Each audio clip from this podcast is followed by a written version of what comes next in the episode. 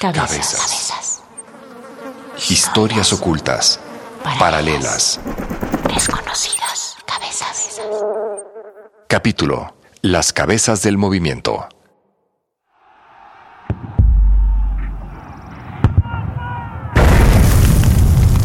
¡Nos van a matar a todos! No tardan en entrar. Son más de 50 Mamá, mil. ¿qué está pasando? ¡Esto se está cayendo a pedazos! Cosas. ¿Dónde a los niños? No te desmayes. ¡Me estás apretando! ¡Cúbranse! ¡Detrás de los costales! Intendente Riaño, mataron al centinela y los soldados ya no pueden más. Abran poco a poco la puerta. Que entren los que puedan. Soldados, resguárdense dentro de la lóndiga. ¡Adelante! ¡Ah!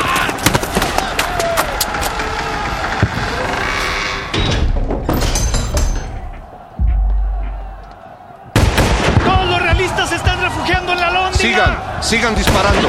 Llamen a Juan José Reyes. ¿A quién, señor cura? A Juan José Reyes. Al Pípila. A sus órdenes, Padre Miguel. Ahora sí. Es preciso que llegues a la puerta, muchacho. Ojo, Pípila, con las balas y las bombas. No se preocupe, me voy a proteger con esta losa. Hijo, pero, pero eso se ve pesadísimo. Usted descuide, padre.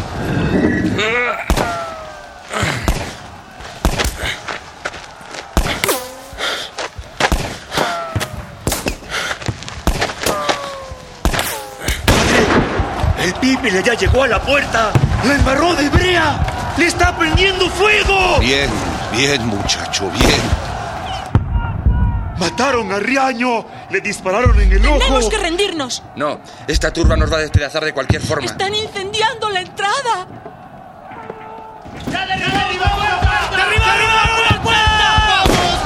Esperen, esperen. No rompan filas. Orden.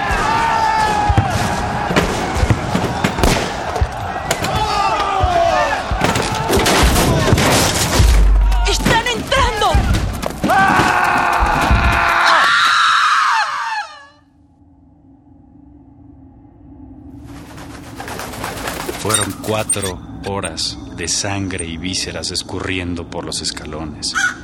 Resbalábamos con los mismos muertos y después, después vino el saqueo. Eso ya fue inadmisible. No era mi intención llegar a ese infierno.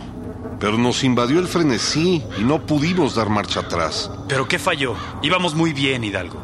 Precisamente ahí fue donde perdimos a muchos de nuestros aliados en la Nueva España. Yo conocí a Riaño muchos años antes, cuando me consultó sobre la construcción de la Lóndiga. Además, yo se lo advertí. A ver, ¿qué quieres decir con eso de se lo advertí? Sí, yo le mandé una carta a Riaño el mismo 28 de septiembre. Le decía que no veía a los europeos como demonios. Le ofrecía a él y a los que estaban resguardados en la Lóndiga que resolvieran declararse enemigos o prisioneros, que les daríamos un trato digno. claro. Aunque te rías, querido Allende, nos serviríamos de sus bienes solo para lograr la libertad de la nación. Después se los devolveríamos. Claro, como ocurrió en Celaya, por ejemplo, o en San Miguel el Grande, en Valladolid. ¿Cuándo les ibas a pedir a tus insurgentes que devolvieran lo que se habían robado? ¿Antes o después de que nos cortaran las cabezas? Antes, antes de que nos fusilaran, eso sí te lo aseguro.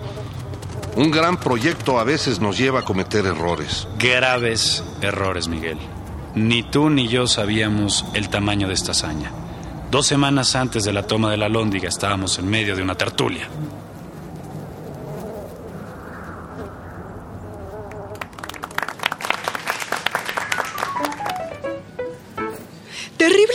He sabido aquí. Mis ojos han sido testigos de estas novedades. Recojo a un hombre en su miseria, le colmo de beneficios, le doy una hija y toda mi hacienda. Y el pérfido e infame forma el negro propósito de seducir a mi mujer. No puedo creer, hijo mío, que Tartufo haya cometido una acción tan negra. ¿Eh? Cien veces os he dicho, siendo vos pequeño, que en este mundo la virtud es siempre perseguida.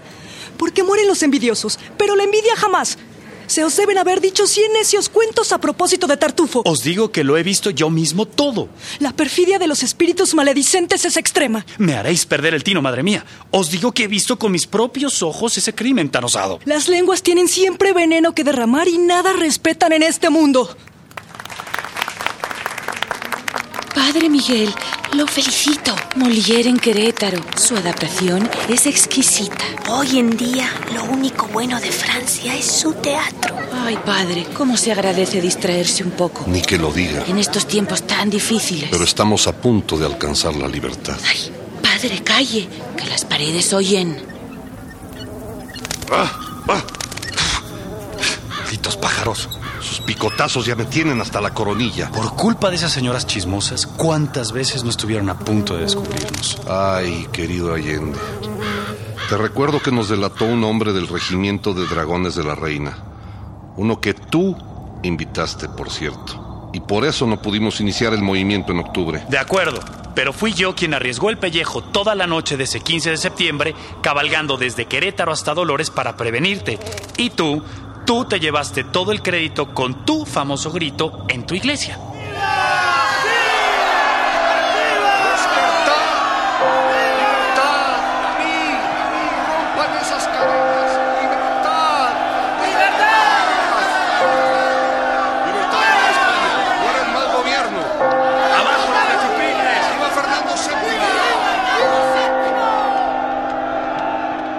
Aquí en la bola porque están pagando cuatro reales a los que venimos de a pie y un peso a los de a caballo. No, es que venimos caminando pasando ese cerrísimo. Que nos llama el cura como a las 4 de la mañana. Harto grito, harta cosa. Ser libres nos prometió el padre Hidalgo. Y que nos dan las 11 de la mañana cuando nos encaminamos para acá. Por las campanadas, primero pensamos que había pasado un desastre. Pero ya luego, mira qué bonito lo que nos dijo el padrecito. Yo me junté en los Nicolases, siguiendo a todos los mineros. Yo me uní porque creía en la voz de Fernando VII. Sí, no queríamos ser impíos. No queríamos ser jacobinos, como esos franceses ateos. ¡Libertad y autonomía a la Nueva España! Pensar que éramos 500 almas las que salimos de Dolores y ahorita ya somos un titipuchal. Es que, ¿cómo nos inspiraron las palabras del padre Miguel? Pero exactamente, ¿qué fue lo que dijo el cura Hidalgo? Sepa la bola.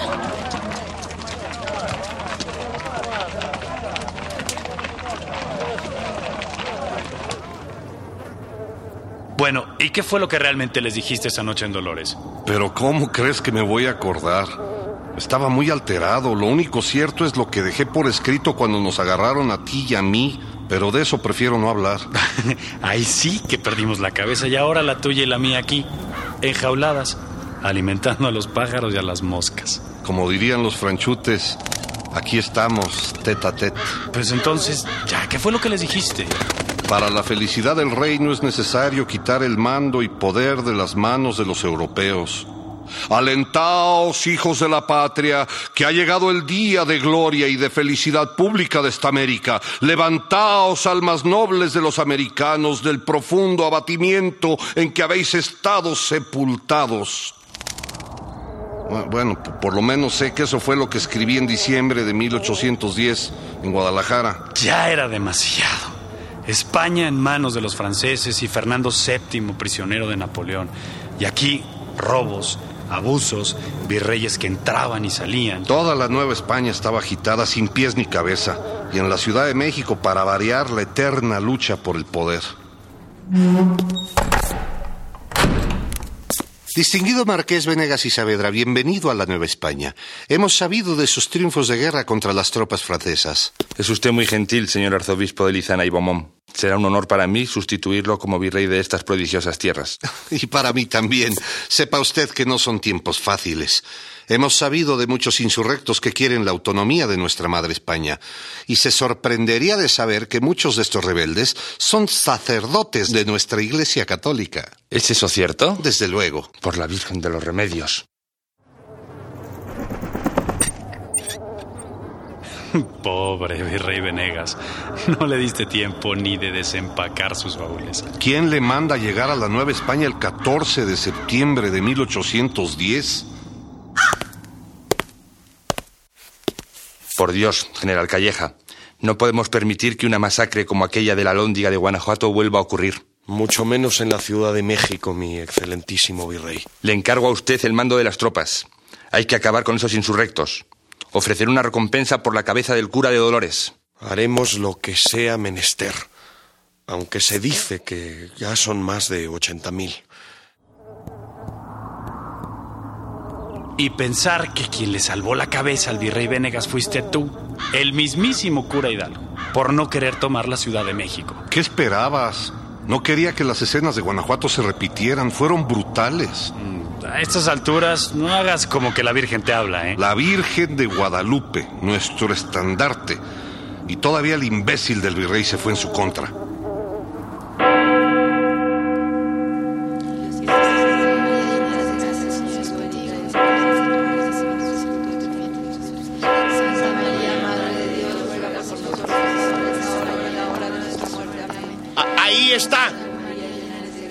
Sáquenla al atrio.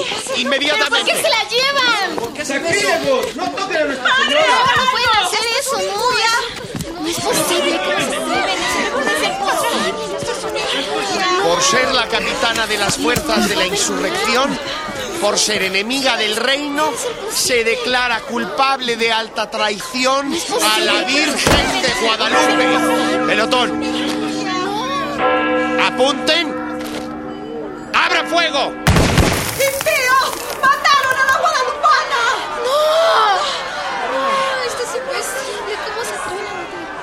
El virrey Francisco Javier Venegas de Saavedra proclama el 31 de octubre de 1810 a la Virgen de los Remedios, generala de los ejércitos realistas. Quien sea sorprendido venerando a la Virgen del Tepeyac será considerado traidor y además... ¡Llévensela! Por ser la generala de los ejércitos realistas, por atentar contra las vidas del ejército insurgente, se declara a esta Virgen de los Remedios culpable de alta traición. ¡Pelotón! ¡Fuego! Dios, ¿cómo os atrevéis? ¡Indignos! ¡Mataron a la Virgen de los Remedios!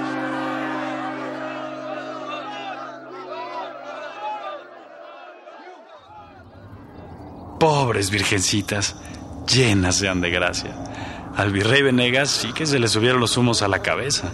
A mí hasta de apóstata me acusó la Santa Inquisición. Sabe la guadalupana que eso fue un pecado. Bachiller Miguel Hidalgo, sepa usted que habéis seducido y declarado guerra a Dios, a su santa religión y a la patria. Con una contradicción tan monstruosa que predicaba, según aseguran los papeles públicos, errores groseros contra la fe. Alarmáis a los pueblos para la sedición con el grito de la santa religión, con el nombre y devoción de María Santísima de Guadalupe. Y con el de Fernando VII. Nuestro deseado y jurado rey. Lo que alegó en prueba de vuestra apostasía de la fe católica y pertinacia en el error.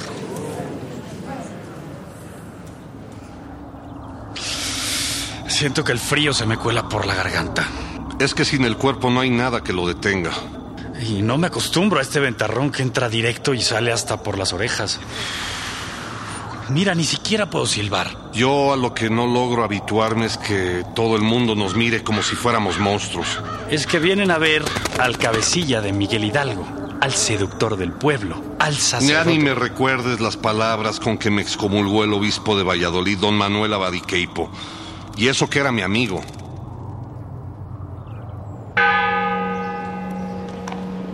Confundiendo la religión con el crimen y la obediencia con la rebelión, ha logrado seducir el candor de los pueblos. En este concepto y usando de la autoridad que ejerzo como obispo electo y gobernador de esta mitra, declaro que el referido don Miguel Hidalgo, cura de Dolores y sus secuaces son perturbadores del orden público, seductores del pueblo, sacrílegos, perjuros y que han incurrido en la excomunión mayor del canon, sicuis suadente diabolo. Los declaro excomulgados, vitandos, prohibiendo como prohíbo el que ninguno les dé socorro, auxilio y favor, bajo la pena de excomunión mayor, ipso facto incurrenda. Virgen Santísima. El mal haría rápidos progresos si la vigilancia y energía del gobierno y la lealtad ilustrada de los pueblos no lo detuviesen. Pero ni la excomunión me retiró la fe en nuestra causa. Seguíamos esperanzados. Todas las ciudades por donde pasábamos se rendían. Claro. Después de Guanajuato tenían miedo. Nos encaminamos a Guadalajara, pero tú te empecinaste en que Puente de Calderón era un buen lugar para sostener la batalla. Era una geografía favorable.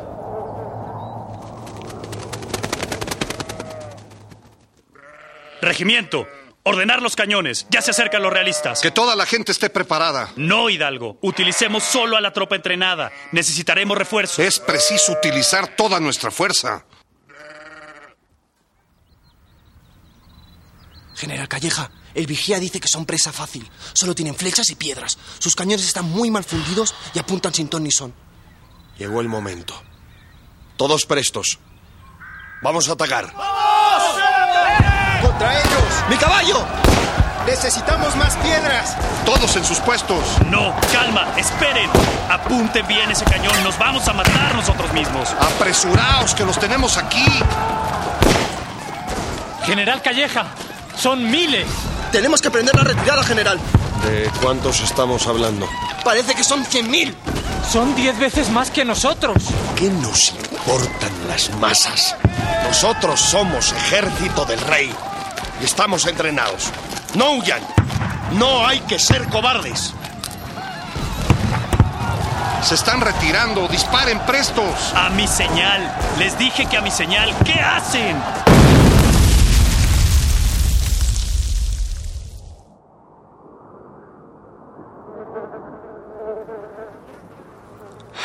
17 de enero de 1811 nunca se me va a olvidar. Puente de Calderón. Parecía que íbamos a ganar. En eso empezaron a caer cañonazos por todos lados. El carro que llevaba la pólvora estalló de pronto. La tropa huyó despavorida, se incendió el campo. El humo no nos permitió ver nada. Después huimos a Aguascalientes. Tú te fuiste para la, hacienda, del pabellón. A mí tampoco se me va a olvidar. Veníamos escapando de los realistas, los ánimos estaban muy caldeados y aparte de todo tú, tú me empezaste a culpar de todos los errores que se habían cometido en la campaña. ¿Cómo no lo iba a hacer? Eso era un caos. Todos se mandaban solos. Cosa que yo decía, cosa que echabas para atrás, Hidalgo. Si yo decía que había que entrenarlos, tú decías que no teníamos tiempo. Si yo decía que había que quedarnos Pero con es unos que cuantos... precisamente nuestra fuerza venía de haber juntado a toda esa gente. Más de 80 mil almas que pusieron a temblar al virrey. Claro, hasta pusieron a temblar a nuestros propios aliados. De verdad me daban ganas de, matarte. Pues solo eso faltó. Me destituiste. Acuérdate de tus palabras. Podrás seguir con los insurgentes, pero en calidad de detenido. Si osas separarte del ejército, No, no, no, no, serás no, hombre yo no lo dije así. Nuestros soldados eran un desorden y tú parecía que los solapabas. Pero ¿qué más podíamos hacer? Tú sabes perfectamente en qué condiciones estaban, la miseria en que vivían. claro, Miguel. Y al final, ¿qué pasó? Nos abandonaron. A duras penas continuamos con cuatro mil. Después tuvimos que huir por el desierto de Coahuila con Juan Aldama, Jiménez y Abasolo. Y quisiera recordarte, querido Allende, cuál fue la razón por la que no llegamos a Estados Unidos. La razón por la cual no conseguimos más armas. Yo, yo lo que trataba La de... razón por la que nuestras cabezas están aquí. La carta. La carta. Altísimo General Ignacio Allende. Quisiera manifestarle mi disposición de proteger a su comitiva de las tropas realistas que se encuentran en Monclova. Si quieren estar a salvo y encontrar agua, debéis de seguir estas instrucciones y llegar hasta Acatita del Bajano. Quedo a sus órdenes, Teniente Coronel Ignacio Elizondo. Tropa, firmes. Papá, todo este ejército nos viene a recibir. Ellos se comprometieron, hijo, a seguir la lucha con nosotros. Presenten armas. Teniente Coronel Ignacio Elizondo. General Ignacio Allende. Indalecio Allende a sus órdenes, coronel. Sean ustedes bienvenidos. Soldados, llévenselos.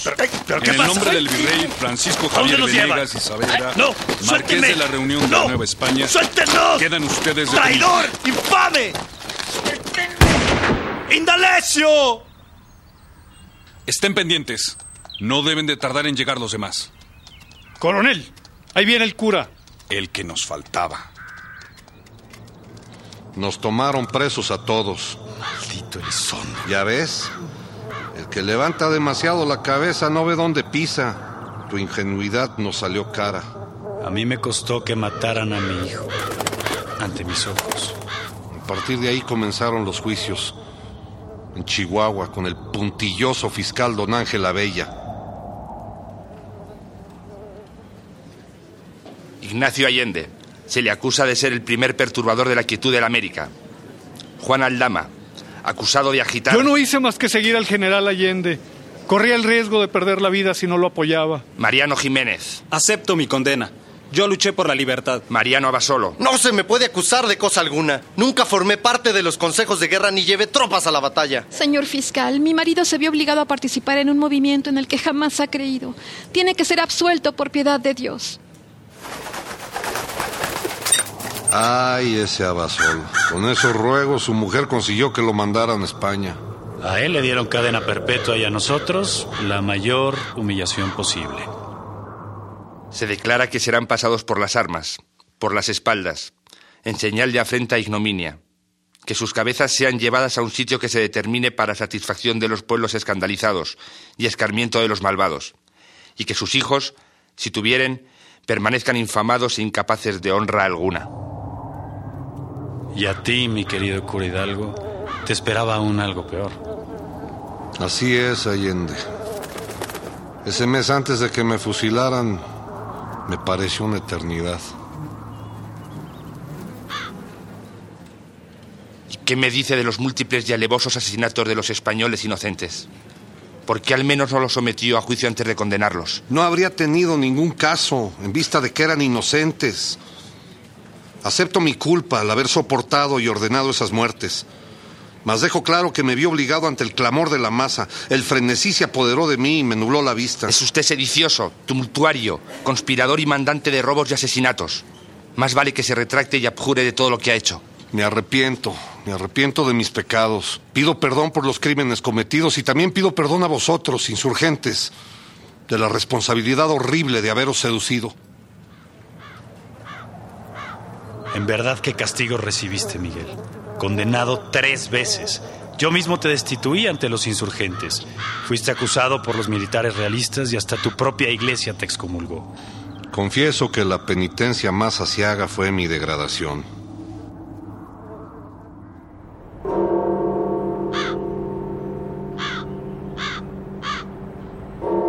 Proceda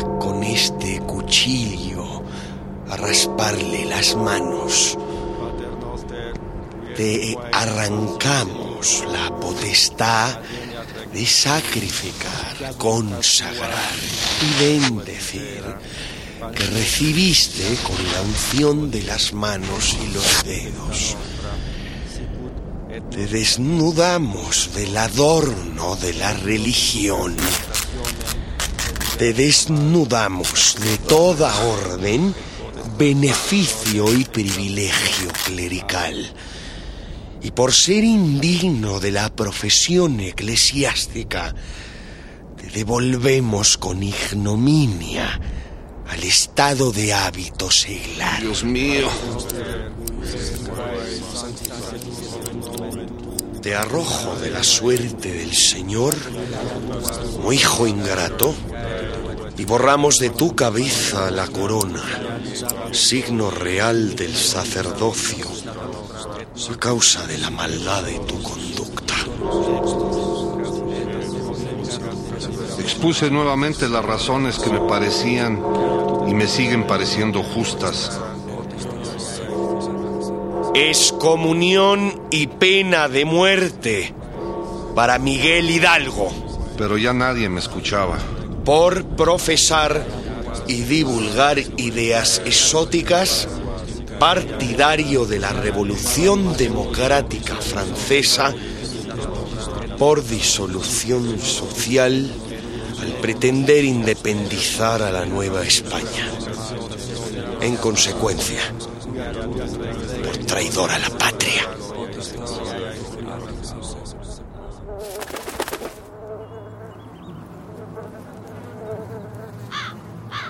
Y ahí se acabó. ¿Ahí se acabó, Miguel? Tienes razón. Aún faltaba la última noche en la celda. Tú, pues, hijo mío, mantente fuerte en la gracia de Cristo Jesús. Y cuanto me has oído en presencia de muchos testigos, confíalo a hombres fieles que sean capaces a su vez de instruir a otros. Soporta las fatigas conmigo como un buen soldado de Cristo Jesús. Padre, padre. ¿Qué pasa, Melchor? Disculpe, a- aquí le mandan unos dulces. Gracias. Gracias, hijo mío. Lleva muchas horas despierto. ¿Por qué no procura descansar? Ya me falta poco para descansar. ¿Necesita algo, padre? No, ya casi termino mi libro.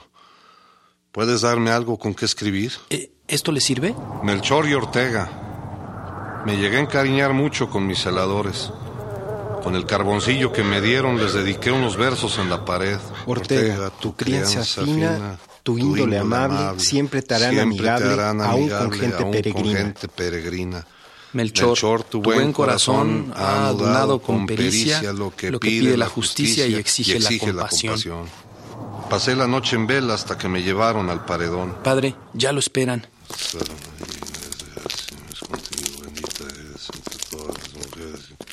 Per- permítanme regresar.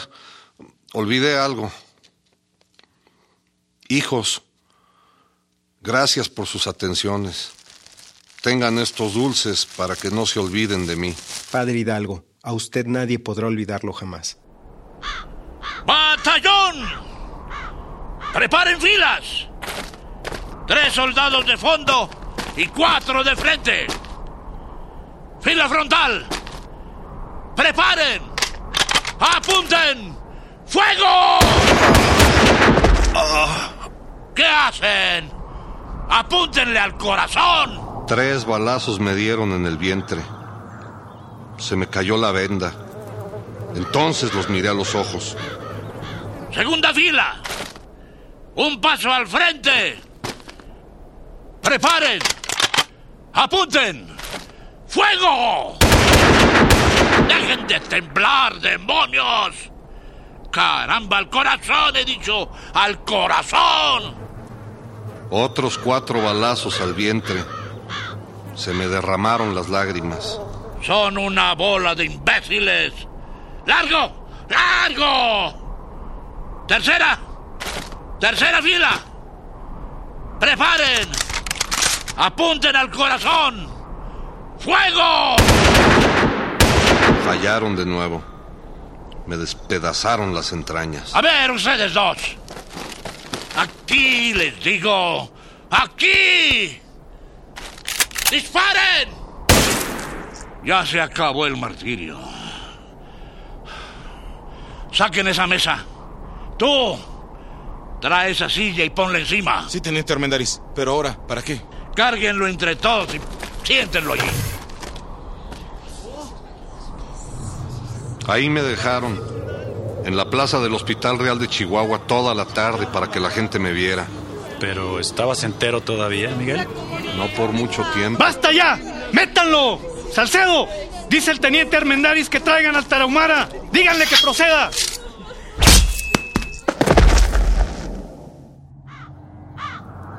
Y aquí estamos, de cabeza presente, haciendo memoria.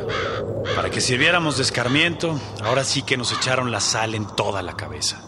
Luego nos pasearon en caja hasta que nos trajeron aquí, de vuelta a la mismísima Lóndiga. Cada uno en una esquina. Aldama, Jiménez, tú y yo.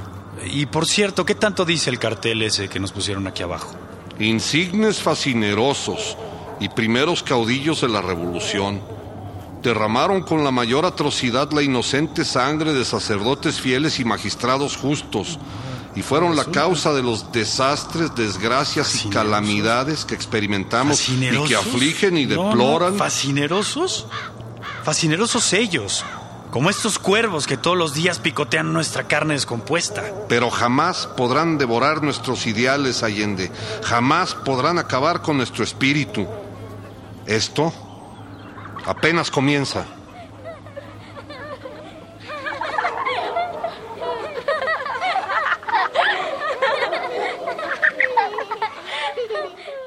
Las cabezas del movimiento.